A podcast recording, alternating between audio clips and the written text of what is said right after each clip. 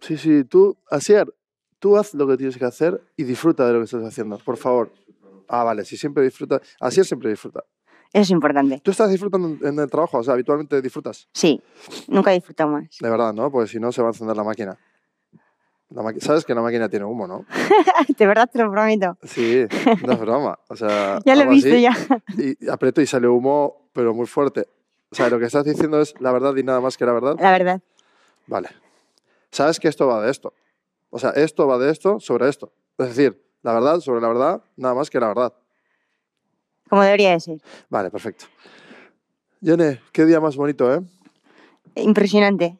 Bueno, pues mira, aquí arriba va a aparecer la- el título Smoke Hunters. Esta máquina lo que hace es expeler humo. Ajá. Cuando yo la pulso, vale, estaría guay que use inteligencia artificial y que por transcripción descubra la mentira, pero de momento no hay tecnología posible, por lo tanto, yo le doy con mi subjetividad y mi sesgo. Pero te prometo que hay criterio detrás.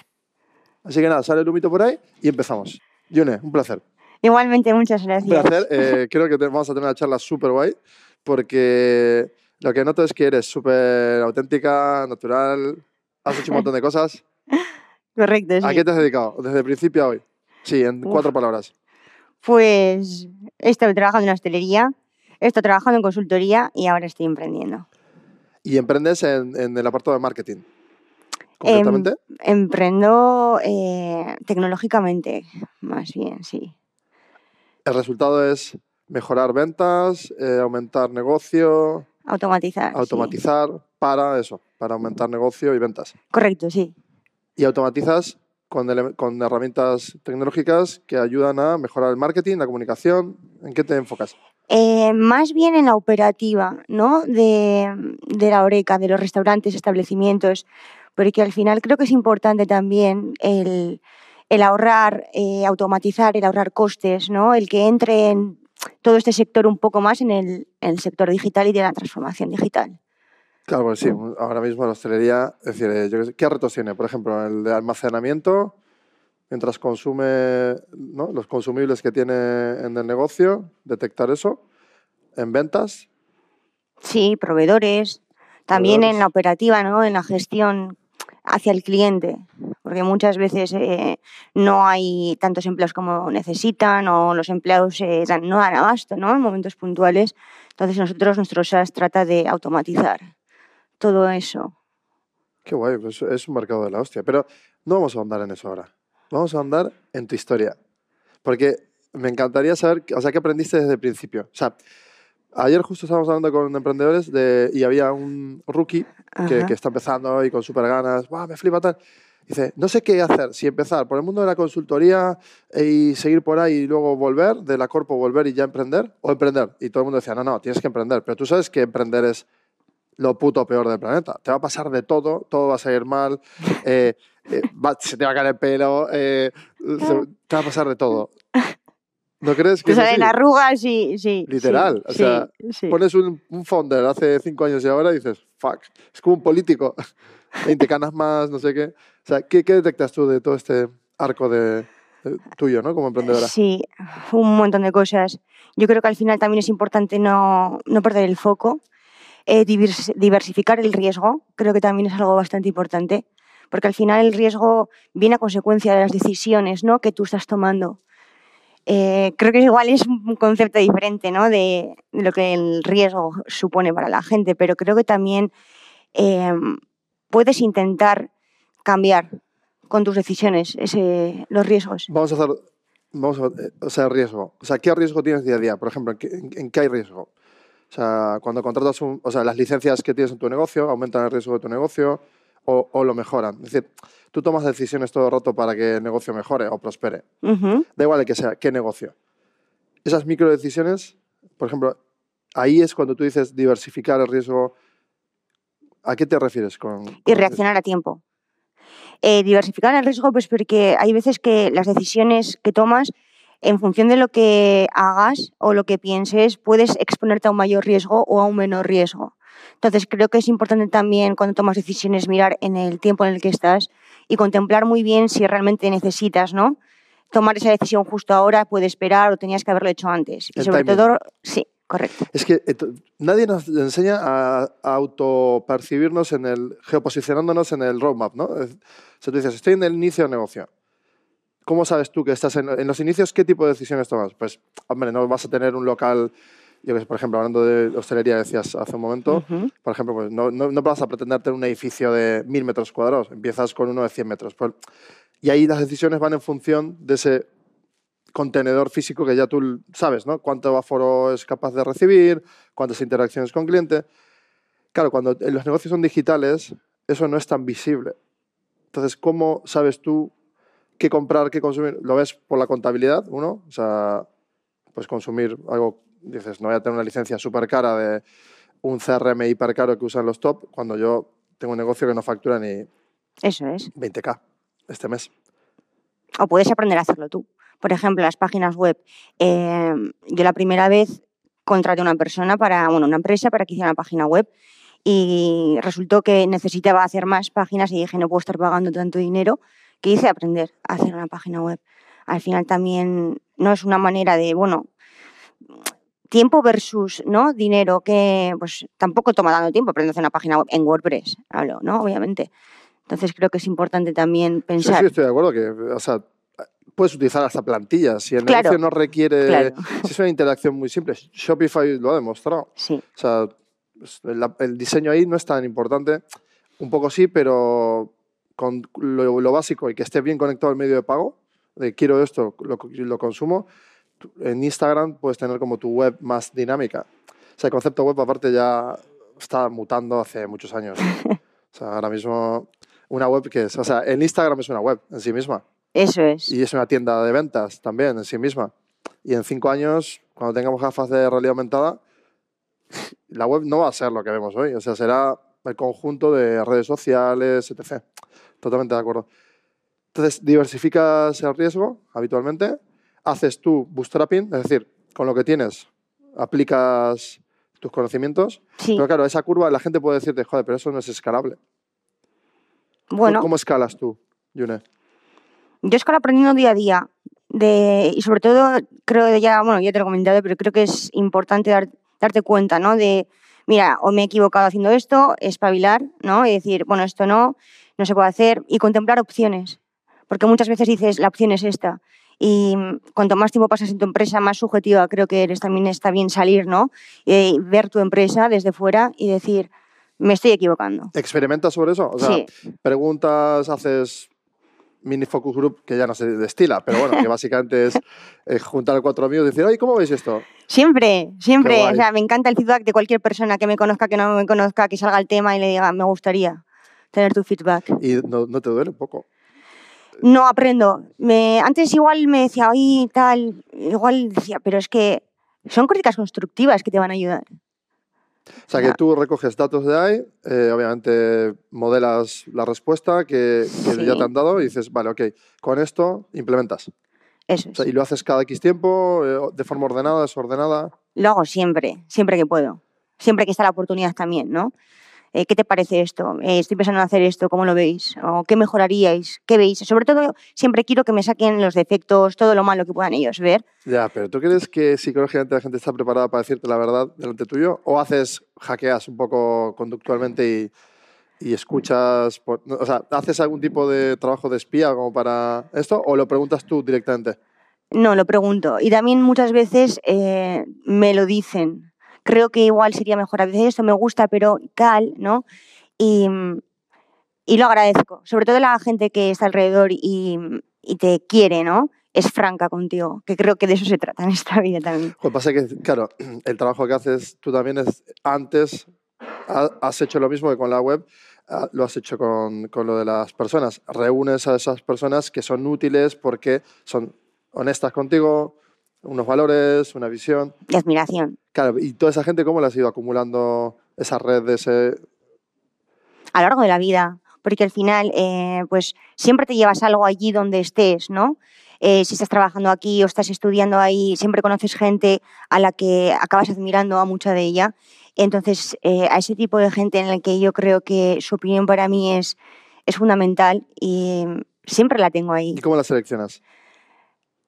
Yo tengo la suerte, el don o, o la desafortunidad, ¿no? De tener a la gente que yo quiero alrededor. Porque hay mucha gente también que pues, pasa por tu vida, te aporta más, te aporta menos. Entonces, yo tengo un círculo cerrado, pero sé que ese círculo eh, para mí es el O fundamental. sea, ese core. ¿cuánta gente lo conforma? ¿5, 10 personas? No, 15 o así, 15, 20. 15, 20 son Pero core. pueden ser amigos, pueden ser profesores, incluso Andrés Araujo, que es un profesor que, al que admiro siempre. Cuando tengo algo, voy donde la universidad. El otro día estuve comiendo con él, ¿cómo ves esto? ¿Qué harías? Tal. Qué bonito eso. Sí, Qué bonito tener una relación estrecha con alguien que te ha educado. Me parece Sí. eso fundamental. Que normalmente lo que hacemos es con los mentores, personas mentoras, que una vez superamos o igualamos y superamos, tendemos a, a dejarlos, ¿no? O a incluso a desafiarlos, rollo infantil, niño, adulto. "Ah, Tú me dices, me dices cómo hacer las cosas, yo las hago, pero ahora yo las hago mejor que tú y ahora ya soy mejor que tú. Y, eso es como súper fallo humano, porque en realidad esa persona también va evolucionando. O sea, no pasa nada que siempre vaya descubriendo algo más que tú, porque va delante tuyo, ¿no? Pero el poder tener esa relación estrecha, escucharla y, y tenerlo cada X, X tiempo en tu, en tu vida, pues me parece brillante eso. es una suerte, un privilegio. Depende Bueno, por dónde harás mires. bien tú también para... ¿No? Le, le aportarás también a esa persona. Supongo, no creo que no soy la persona adecuada para decirle, pero sí, supongo que todos aportamos, ¿no? Cuando hay cariño y hay admiración, creo que todo el mundo aportamos. Pero eh, yo estoy seguro que disfrutará con tu evolución, seguro. Seguro. sí, Ese tipo de personas disfruta ver evolucionar a, a aquellas personas que ha tutelado o, o que ha mentorizado. Eso es súper importante. O sea, la red Mm. y luego los que no son core, es decir, esa gente que igual te Sí. puede decir cosas de otra forma, ¿las escuchas? También les escucho. Yo siempre me encanta escuchar. Me encanta escuchar. Sí, les escucho. Eh, y luego reflexiono sobre la opinión, ¿no? Porque muchas veces, aunque quizás no me aporten en mi vida personal tanto, quizás obviamente tengan razón muchas veces en algo que, ¿no? Que pueda ayudarnos profesionalmente. Sí, sí las escucho siempre. Y esas que no son core, o sea, pueden ser aleatorias también, puedes conocerlas de forma random y tal. O tomando ¿Tú un café. Te expones, te- pero te expones a situaciones así de aleatorias o eres más medida y... No, ambas, en ambas. Depende de la situación, me gusta también exponerme. Porque creo que es un filtro por donde hay que pasar, ¿no? Bajo mi punto de vista, no sé. Total, sí, bueno, que sí, que sí. yo un viernes, yo que sé, hoy termino a las 2 de la tarde o 3 y, y mi plan es eh, a partir de las 4 por lo menos hacer freestyle. Y me hago un freestyle hasta mañana y ya el sábado pues descansar, domingo. Es decir, tienes que encontrar esos momentos también de, de a ver qué pasa. Sí, Porque si no se vuelve un poco endo- endogámico. Que me acuerdo de criticar mucho eso. Vivimos en Bilbao. Bilbao es una- un paraíso increíble. sí. Y es cierto que a veces, eh, claro, yo vengo otra de, de Argentina, de Buenos Aires, eh, llegué en el 2004 o así, y claro, ¿no? todo el mundo se conoce, o sea, había como bastante endogamia, entre comillas, en el mejor de los sentidos y en el peor de los sentidos, ¿no? Porque es natural, tú confías en alguien, repites, el otro Eso confía, todo el mundo va repitiendo, pero resulta que eso es negativo para el grupo y no te das cuenta porque al final no dejas entrar a los demás y tal. Y eso está cambiando, obviamente, socialmente el mundo está cambiando y, y sí que es fallo humano, es decir, el, el encontrar ese punto de decir, oye, igual me estoy pasando con mi core de estar todo el día aquí eh, como regurgitando ideas y siempre hablando de lo mismo y necesito salir de esta apnea y respirar con otra gente. O sea, Sí. eso lo mides tú. Sí, yo siempre estoy abierta a conocer gente, me encanta conocer gente. Porque creo que en el camino ¿no? que, que llevamos en esta vida, al final siempre encuentras gente de todo tipo, súper diferente, súper igual, y siempre vas encontrando, ¿no? ¿Y has encontrado magia de repente? Sí, ¿Qué ti- a ver, cuéntame una que se te ocurra así súper rápido. magia de repente, pues mira, eh, una vez desayunando arriba de la oficina también, pues conocí a Valentín, eh, que trabaja en Lantic, y mm, acabé una mesa redonda el día siguiente, aportándonos, haciendo brainstorming, qué puedo mejorar, qué podemos hacer, nos gusta mucho, a mí me gusta mucho el brainstorming, y al final te vas juntando con gente que también piensa, ¿no? Como tú, que hay que darle importancia a la tecnología, que hay que apostar por las cosas, ¿no? Hay que, hay que arriesgarse. Y, y te vas encontrando en esas situaciones. Pues mira, y desde entonces pues tenemos también muy buena relación. ¿Y esa persona la conociste en un instante? Tomando un café arriba, sí. Sí, eh, yo creo que el valor de los instantes creo que no lo estamos poniendo en, en valor normalmente, pero tiene su peso específico. Es decir, un instante, ese, como las 4.000 decisiones que en ese día esas dos personas toman para que en ese instante pase algo especial, es como ese match de, joder, pues, no sé, por, simplemente por mirar a la otra persona y decir, uy, aquí tenemos algo, no sé qué es, vamos a hablar. Y de repente terminas en socios, eh, proyectos, te cambia la vida y dices, cual. Destiny, no se sabe. Tal cual, tal cual. Y de respecto, ya, en el día a día, entonces ya has recibido esos feedbacks, estás siempre entrenándolo y tal. En el día a día, ¿qué te gusta? O sea, ¿qué disfrutas del trabajo que haces? Me gusta mi equipo, me gusta eh, todo en realidad, menos el tema comercial, me gusta pues eh, avanzar, no todos los días avanzamos algo, me gusta ver todos los días lo que hemos avanzado, por mínimo que sea el avance, me gusta pensar, oírme, sabiendo que hemos avanzado. Y que queda pendiente, qué tal, ¿no? Que ellos estén contentos, valoro mucho el, el personalismo en mi empresa, porque creo que mm, es importante y hay que darle más importancia. Y me gusta saber, sobre todo, que todos los días hemos avanzado algo. ¿Y ese algo es eh, tipo tareas de alto impacto? Eh, ¿Tenéis alguna como una tarea que digas, oye, equipo, hoy esta es la tarea más importante o esta semana el, el foco está aquí? Sí, O sea, ¿hacéis ultrafoco? Sí, sí, eh, ba- bajo sprints, que bueno, que igual en vez de 15 días pues nos toma 17, igual acabamos antes, pero sí, intento motivarlos todos los días, que, que estén contentos, que trabajemos todos. Y, y está guay, porque sobre todo como te- somos un equipo multidisciplinar, aprendemos todos de todos. Y yo son mis compañeros, para mí somos todos iguales, todos aportamos, ¿no? Cada uno pues su conocimiento y aprendemos todos de todos. Sí, y súper importante porque, claro, eh, hablaba de licencias antes, eh, software, ¿no? Ajá. Tú ahora utilizas una marca concreta de un software, un CRM que te resuelve tal automatización, pero resulta que hace tres años era otro y hace ocho no existía y dentro de cinco seguramente cambie. Si ese equipo no, está, no es multidisciplinar no es- y no se adapta 100% todos los días a, a los cambios que hay, en cinco años tu empresa o no va a existir o va a utilizar lo siguiente. Entonces, estáis todo el rato en esa, esa búsqueda también. ¿Tenéis algún momento de aprendizajes, tendencias? ¿Analizáis otros negocios? Sí, hay que hacer vigilancia tecnológica, creo que es muy importante.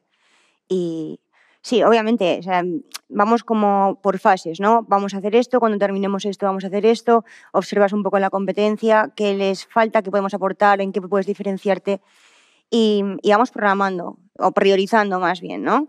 Eh, También escuchamos mucho al consumidor, ¿qué quieres? Por eso, de ahí, ¿no? El feedback de la gente creo que es importante. Y nos adaptamos también, hay que adaptarse al consumidor, porque al final es el centro. Pero, eh, claro, pero que en tu caso, ¿cuál- ¿quién es el tu consumidor? ¿O el consumidor de los clientes? ¿A, a quién escuchas? Ambos, ambos. O sea, yo quiero que para los clientes que van a los restaurantes o están en los hoteles o en los campings, eh, facilitarles la vida y quiero aportar ese valor añadido ¿no? que ofertamos al cliente final a nuestros clientes directos que son la hostelería, los restaurantes, hoteles o, o los campings. Quiero aportarles, ¿no? porque si al al final aportamos algo que aparte de a ellos aporta valor al cliente, estamos yo creo haciendo una sinergia. Sí, que al final eh, hay tantas interacciones. O sea, a mí lo analizo por interacciones y dices, es increíble las sí. secuencias de pasos que hay para abrir una caja. Es increíble, sí, sea, es increíble. Para recibir una caja de, eh, de un kilómetro a mi casa, de Amazon que está por no sé dónde, a un kilómetro de mi casa, la cantidad de interacciones que hay para que eso llegue. ¿No? El reto está ahí, eh, Sí. intentar minimizarlas. Claro, imagino en un camping, por ejemplo, o un hotel, experiencia hotel. El cliente, ¿cuántas interacciones puede tener hasta pasar el segundo día y se marcha? Y que tenga una buena valoración de lo que ha hecho. Eso es, un montón. Hiper difícil. Sí, Claro, de ahí tienes para aburrirte de explorar y tal, ¿no? sí, sí, es que es increíble, sí. De ahí el, ¿no? el entusiasmo cuando surgió la idea, cuando empezamos. Sabemos que vamos a aportar valor. Otra cosa es que nos vaya mejor, nos vaya peor, pero es algo que va a trascender o, o no, ¿no? Y va a aportar valor. Va a, ser, va a complicar, o sea, vas a hacer algo que muchas veces estás esperando, ay, que no me atienden, ¿qué tal? Make your life easier. Claro. Es lo que yo siempre pienso. Totalmente de acuerdo. Sí, yo también pienso ese free flow, ¿no? De si la tecnología algún día nos permite que simplemente caminando inter- eh, todo interactúe hacia nosotros y no nosotros hacia lo que interactuamos, Ujú. ese día vamos a sentir que pff, vivimos en el paraíso de verdad, ¿no? Que todo Ah. fluye y, y bienvenido, Elvio, tal, no sé qué. te- Aquí tienes tu café que ya has pensado beber. Y lo tienes como Ah, quieres, ah. sin tener que decir nada, ¿no? Es- o sea, imagínate ese momento cuando llegue. Entonces, claro, tú, volvemos a, a ese, de ese futuro de 2000, se- yo qué sé, 600 a, a hoy, dices, claro, estamos en 2023, todavía, yo ayer hablaba con una- un amigo también del mundo del emprendimiento y decía, nosotros vivimos en, una, en un mundo feliz y salimos de nuestra burbuja de, de interacciones como emprendedores y, y, ahí fuera sigue pasando, ahí vas al notario, pasan cosas, eh, te tomas un café, pasan cosas, es decir, la experiencia de usuario está todavía en el 1995, en, Sí. en un amplio aspecto de la vida cotidiana. Tú te enfocas en mejorar eso. Sí. Pero es también, creo que hay que acostumbrar a la sociedad, hay que formarla un poco, ¿no? Porque aquí, en, Euskadi, en España, aún nos cuesta un poco. O sea, tú sales a Europa y hay mucha tecnología, la utilizan, eh, piden y pagan con el QR. Aquí, así a priori no conciben, ¿no? Hay que trabajar a la sociedad un poco tecnológicamente. Sí, hay una inercia social y constructos, y esos Sí. te, te- hacen Sí, no ver lo otro. Pasa que también no le podamos pedir tanto a las, a las personas, porque, o sea, mira todo el ma- ma- ¿no? como maremotum de, de soluciones nuevas que hay, eh, nuevas startups, eh, soluciones por todos los lados, eh, cambios sociales, eh, las redes sociales, el estar todo el rato haciendo, mientras trabajando, mientras tengo hijos, mientras, o sea, la gente, o sea, estamos totalmente desorientados.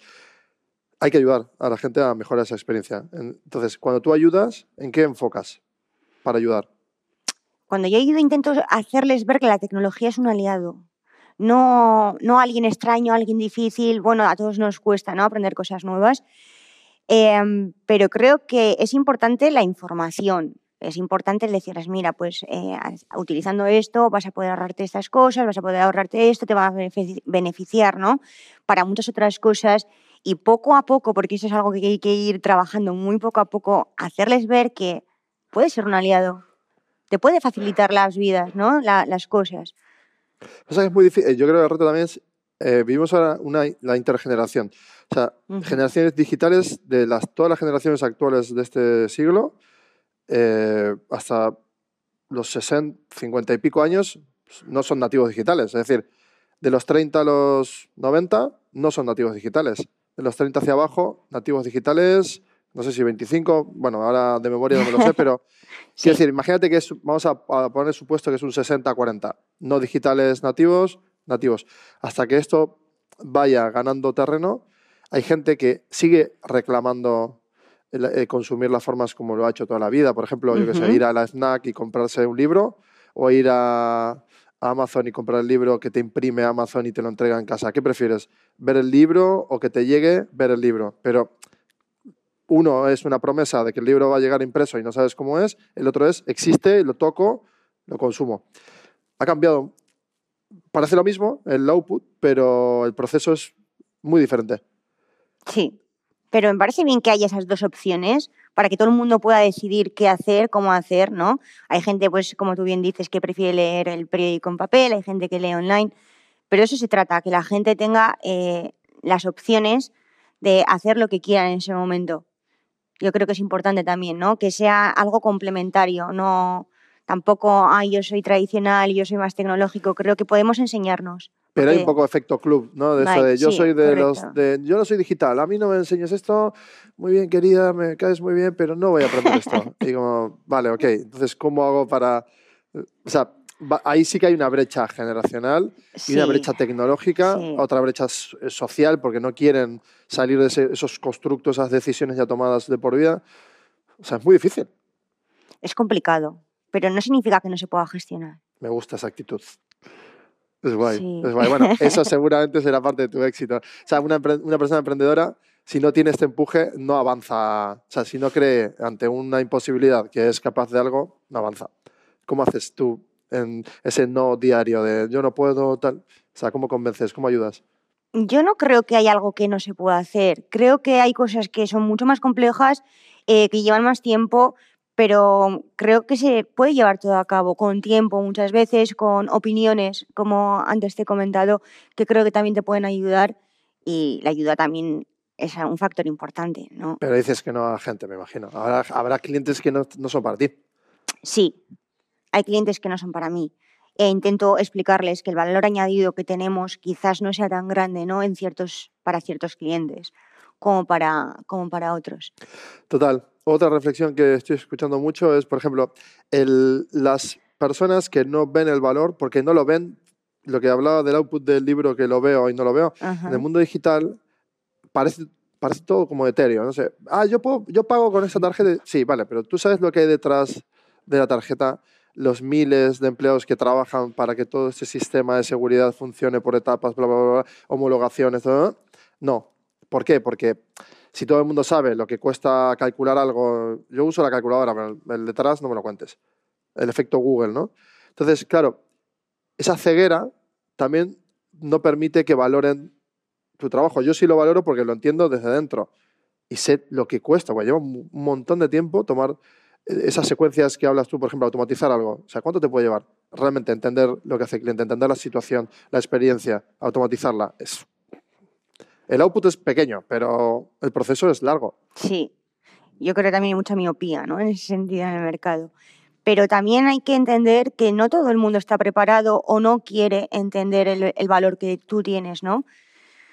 Hay veces que se puede trabajar, hay otras veces que por mucho que lo trabajes lo vas a seguir sin ver, otra gente que mm, prácticamente sin decirles nada ya está viendo ¿no? el, el potencial a, a, largo plazo, a corto plazo, pero eso se trata también, saber cuándo ¿no? puedes atacar, cómo atacar y cuando ves que no va a entenderlo porque hay gente con una mentalidad, a mi modo de ver, algo arcaica y que no están ¿no? dispuestos a escuchar o con una mente más abierta, ahí no hay que no hay que tampoco, ¿no? Machacarse ni... Estoy absolutamente de acuerdo con que, o sea, hay un fenómeno también social que es como, ah, los, te los tecnológicos estos que me vienen a contar movidas que uh -huh. no, no, entiendo, me hacen sentir tonto cuando yo soy muy listo y, de hecho, hay gente muy inteligente que está haciendo super negocios y tal, uh -huh.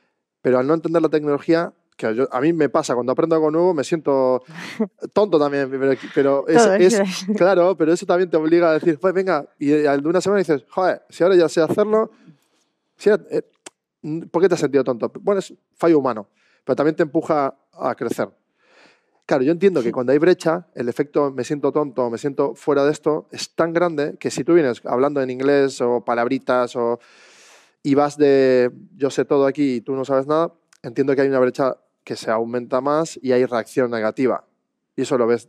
Entonces, tú ahí no, no, no, no tienes secuencias creadas o, o ayudas a que esa venta sea menos venta, pero más consultoría para que entiendan. Sí, además eh, hay que tener en cuenta que cada persona con la que tratas es súper diferente. Entonces también hay que hacer un poco de análisis. Análisis de esta persona, pues la ves venir un poco, ¿no? Con, por cómo habla, por lo que te dice, actúas de una manera o actúas de otra. En función, ¿no? Dices, bueno, pues es un poco, me va a costar, pues le voy a explicar las cosas, las veces que haga falta.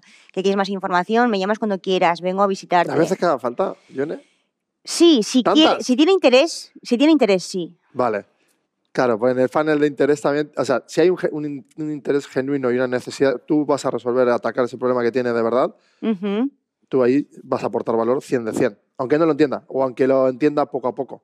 Lo va a ver, porque al de un año vas a decirle, oye, ¿tú, cómo, ¿cómo va tu experiencia? Buah, lo hemos petado, tal, hemos aumentado el 30% de la facturación. Ya. ¿Lo estamos haciendo bien? No, no. ¿Lo hemos hecho bien? en el trabajo de hace un año, ¿te acuerdas? No? Tú sueles avisar, dejas anclas ahí mentales con el cliente para cuando le va bien, decir, hey, acuérdate que este éxito es nuestro, ambos. Hemos creado esto, hemos mejorado la experiencia. Sí, yo creo que también es eh, confianza. Creo que es importante la confianza. Pues al principio, pues bueno, pues eh, pruébalo, pruébalo unos meses y me vas a dar tú el feedback. Porque yo estoy tan segura que si el cliente es el correcto, vamos a aportar valor añadido, estoy tan seguro de eso que al final les dejo a ellos que cuando, ¿no? que cuando lo prueban, llevan un tiempo, les diga, ¿qué? ¿Cómo vais? ¿Qué os parece? ¿no?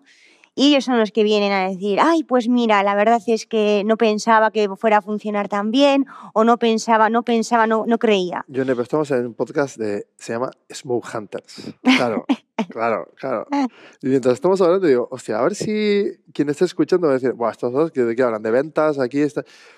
No, porque hay, hay ahí fuera hay un mundo en el que todo el mundo está ahora dando clases, sermones de cómo ser rico, de cómo vender, de cómo mejorar, de no sé qué, mentalidad, no sé cuál, infoxicados, o sea, yo me, también yo, o sea, pero claro, sí que veo joyas, ¿no? En, entre todo ese ruido hay joyas uh -huh. que bueno, a mí me aceleran de forma increíble. Hay que invertir tiempo en encontrarlas. Pero sí que es cierto que en ventas o en la experiencia de usuario, que está como muy asociada también a la, a la venta al final, ¿no? Pues hay que aumentarla. Claro. Eh, o sea, ¿cómo haces para no tener humo? O sea, para ser real. O sea, tú no, ¿cómo haces tu venta? Bien orgánica, entiendo yo, ¿no? O sea, Sí, ¿la basas en, en evidencia? sí. Ahí- Y porque creo en ello, porque sé que lo que hacemos es bueno. pero es tienes bueno. evidencia. Creer es creer. ¿Evidencia tienes? Sí, Eso es importante. evidencia. Claro. Y, y se lo enseñas al principio, lo vas viendo. les hacemos una demostración, el que esté interesado, pues mira, puedes hacer una demostración, vengo aquí, te enseño cómo se hace, cómo hacerlo, cómo aprovechar bien también el servicio que damos, creo que es importante, porque al final el que yo te venda un servicio, ¿no? Que va a ser bueno para ti, pero si no sabes exprimirlo al 100% bien, también estamos, estás dejando, ¿no? Eso, el, el- esa experiencia, eso, esas ganancias que van a ser para ti o esas ganancias que van a ser para el consumidor final sin explotar al 100%. Hablas de tecnología y me estoy pensando, claro, vivimos ahora en una fiebre del software. y- y- y el- Completamente. es una fiebre, claro, es una fiebre. Y, el hardware es, o sea, decir, esa experiencia de, en, en un restaurante que tú dices, oye, puede mejorar esa experiencia si luce igual que en el 1700. Es una barra de bar, eh, unas mesas, servir comida. Vale, si ahora es esferificado y no sé qué, perfecto, proceso. El output, comida, mismo. La experiencia, sea, y igual el mundo de los chefs del Star System están haciendo cosas como tal, no son rentables, se ha demostrado que no es rentable. Entonces, claro, pero ¿no crees que un hostelero, simplemente por cambiar el delantal, eh, el hablar con el cliente de una forma, con argumentarios, el cómo pone el servicio y cómo lo termina, con cuatro interacciones marca un valor, vamos, brutal contra otro negocio que no mira eso, Sí, por ejemplo? Sí. Se trata de, ¿no? de hacer una experiencia al consumidor, una, que lleve una experiencia. Vas a comer, pues, desde el trato, desde la calidad de la comida, desde pues, ver buenas caras, ¿no? No esperar. Al final, yo creo que son muchas variables las que hace que un consumidor se vaya feliz o, bueno, feliz. Por lo menos que repita, ¿no? Y que esté contento, porque luego en otras ocasiones dices, ay, ni me ha saludado, ay, viene aquí media hora, ay, tal. El cliente, yo me ofendo un montón. O sea, de las 40 eh, eh, interacciones eh, de, de esa operación, una es mala, lo tiñe todo de rojo. O sea, me voy como. Ayer, por ejemplo, estábamos en una terraza, hacía frío, estufa, estadio. Bueno, vale, bien. Estamos bien de temperatura. Pero la comida se- eh, ya vino como medio fría. Porque entre que llegó y tal, eh, vale, nos ponían una jeringa para echarle no sé qué, no sé cuál, cacharritos. Oh, qué guay. Y luego de vuelta, ¿qué tal está la hamburguesa? Ah, Y era como, joder, o sea, todo lo, lo habían hecho todo bien y la hamburguesa estaba templada, casi fría. Vaya. Y luego, nada, tenemos de comer, nos fuimos y, y llegué a casa congelado y me siento mal ah, y pasé mala noche, por ejemplo. Eso fue la noche. Es decir, ¿qué recuerdo tengo yo de esa interacción? No, no muy buena, ¿no? Pero es una, el, el- el Sí. de la cocina justo, no, no, no le puso más mimo a, a- a ponerla al punto y caliente y entregarla. Y todas estaban así, eh, templadas. O sea, ¿tú vas a eso? ¿Atacas ese dolor o no? Es que yo creo que hay que darle esa importancia porque cuesta mucho hacer muchos clientes, cuesta mucho y muy poco un instante perderlos. Hay que, hay que intentar que todo, ¿no? que todas las variables funcionen de igual manera y que haya una armonía. Porque al final es lo que tú has dicho y lo que has comentado. Basta que una no sea correcta para que te lleves ese mal recuerdo. No te acuerdas de las otras buenas, pero te acuerdas de esa mala. La torrija estaba decente. el café, bueno, pero claro, efectivamente, pero yo ya el boca a oreja no va a funcionar. En cambio, tú te pides una hamburguesa de, yo qué sé, de vicio. Ujú. te llega y llega caliente, o sea, llega bien porque está empaquetada y han tenido en cuenta todo, ah, incluso hasta la bolsa por fuera para que mantenga el calor del calor del calor, es decir, entonces Sí. ahí dentro está perfecta. Es- o sea, se esmeran en el último detalle de, de la experiencia y, y luego la marca y tal, entonces tú dices marca y buena experiencia y lo, y lo- y lo cuentas. Ah, me he comido una hamburguesa, hamburguesa, perdón, de vicio, tal, no sé qué. Y, y ya está. Y has hecho una venta. Es decir, ese efecto escalable es la hostia. Sí. Pero lograrlo es súper difícil. Sí, por eso hay que identificar ¿no? todo lo que se puede mejorar, que en realidad si te pones un poco tiquismiquis, eh, todo se puede mejorar. Pero hay que intentar ¿no? lo mejorar poco a poco, todos los días.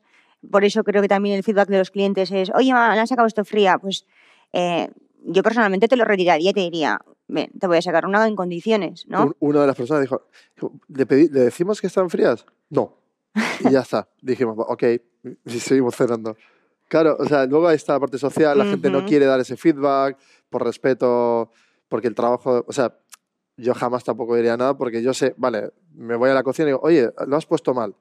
Es fácil de ver eso, pero claro, detrás de eso hay una persona que trabaja, que se puede llevar una bronca grande, lo pueden hasta echar, Ya. eh, tú no quieres afectar. Entonces, ¿cómo haces para que ese feedback aparezca sin que afecte negativamente a los trabajadores y que sea un... O sea, debe ser una mentalidad ya del propio negocio. Por eso ahí tú eres súper importante. De, de integrar esa mentalidad de mejora, ¿no? De saber que nos van a venir hostias y que no hay que echar a nadie. No, no, no, no, no hay que echar a nadie, porque todo el mundo nos equivocamos, todo el mundo hacemos las cosas bien y muchas veces nos equivocamos y hacemos mal. Lo que hay que hacer es aprender, aprender a espabilar y corregir todo eso. E intentar, pues, em, en este caso tuyo, por ejemplo, pues, si hubiera ido la persona, oye, todo bien, pues, claro, necesitas el feedback de la gente, ¿no? Digas, bueno, pues igual un poquito más caliente va la próxima vez, ¿no? Y ya está. Y yo creo que mm, no hay que ofender a nadie, por supuesto yo lo comparto 100% ni que, ni que les caigan broncas. A mí las broncas personalmente tampoco me gusta echar, o sea, creo que es, ¿no? Críticas constructivas, todos aprendemos y, Y el ya fallo está. es humano. o sea, Sí, por supuesto. o sea, si ¿Quién no falla? por Dios, vivo fallando. o sea, qué guay. Oye, pues Gine, me ha encantado que conocerte, eh, saber todo lo que haces y, y- y también que hayas arrojado luz a esta parte de la experiencia de usuario de... Bueno, no hemos adentrado en todo lo que haces, porque entiendo que hay infinidad de, de- de cosas que, que hablar. O sea, eso ya la gente que google, que te busque, en la descripción aquí del podcast va a encontrar todo lo que va referente a tu emprendimiento y demás. Pero me, me quedo contigo, con la persona, una fundadora eh, que está demostrando que, que hay, puede haber otras personas fundadoras allí fuera que si se lo están pensando, ¿qué Sí. le dirías? ¿Qué, qué, qué dirías a esa gente? Quien sea, joven, no joven, intergen. Yo creo que siempre hay que hacer lo que te dice el corazón, arriesgar.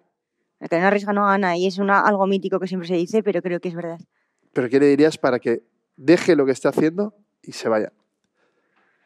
Hay- ahora mismo Si tú crees en lo que de verdad que tiene potencial la idea, hazlo. Es que hay que hacer. ¿Y si no tiene la idea? Si no tiene la idea, bueno, un poco ¿Tú complicado. cómo hiciste cuando no tenías la idea? Yo siempre querido emprender, pero es verdad que llegó un momento que estaba en la maca de Ibiza y ahí no me atendía nadie y dije, tengo que hacer algo con esto. Ese momento eureka, Sí. ¿ese fue ese? Eso es. ¿Literal fue ese? Te lo prometo. Te lo prometo. Pues esos momentos son los que hay que encontrar. Es decir, ¿y, y lo provocabas o fue natural? No, fue natural. Yo quería llevar una cerveza y nadie me atendía. Y estuve ahí media hora esperando a que el camarero de, ¿no? del, del establecimiento viniera a tomarnos nota. Entonces es cuando eres consciente de un dolor fuerte en algún problema a solucionar, que te pase a ti o lo detectes de otros, Ujú. ahí es un germen de una idea. Y a partir de ahí, pues lo que acabas de decir, ¿no? O sea, animarte y, y creer, en, creer en algo, por Dios. que el mundo ya está lleno de workers. Ahora hay que, hay que emprender. Muchísimas gracias, June. A ti por invitarme. un Nada, placer. Encantado. Y nos vamos a mirar un poquito Estas magníficas vistas. vistas de Bat. Qué bonito Bat, ¿eh? Por Es cierto, precioso. se está muy bien aquí, ¿eh? Nos falta mí un cafecito. Ah, ¿eh? sí, sí, sí. Podríamos pedir. Genial. Pues muy guay. Oye, Oye. muchas gracias. ¿Te ha gustado? Súper, súper, muy guay. Súper. Me encanta.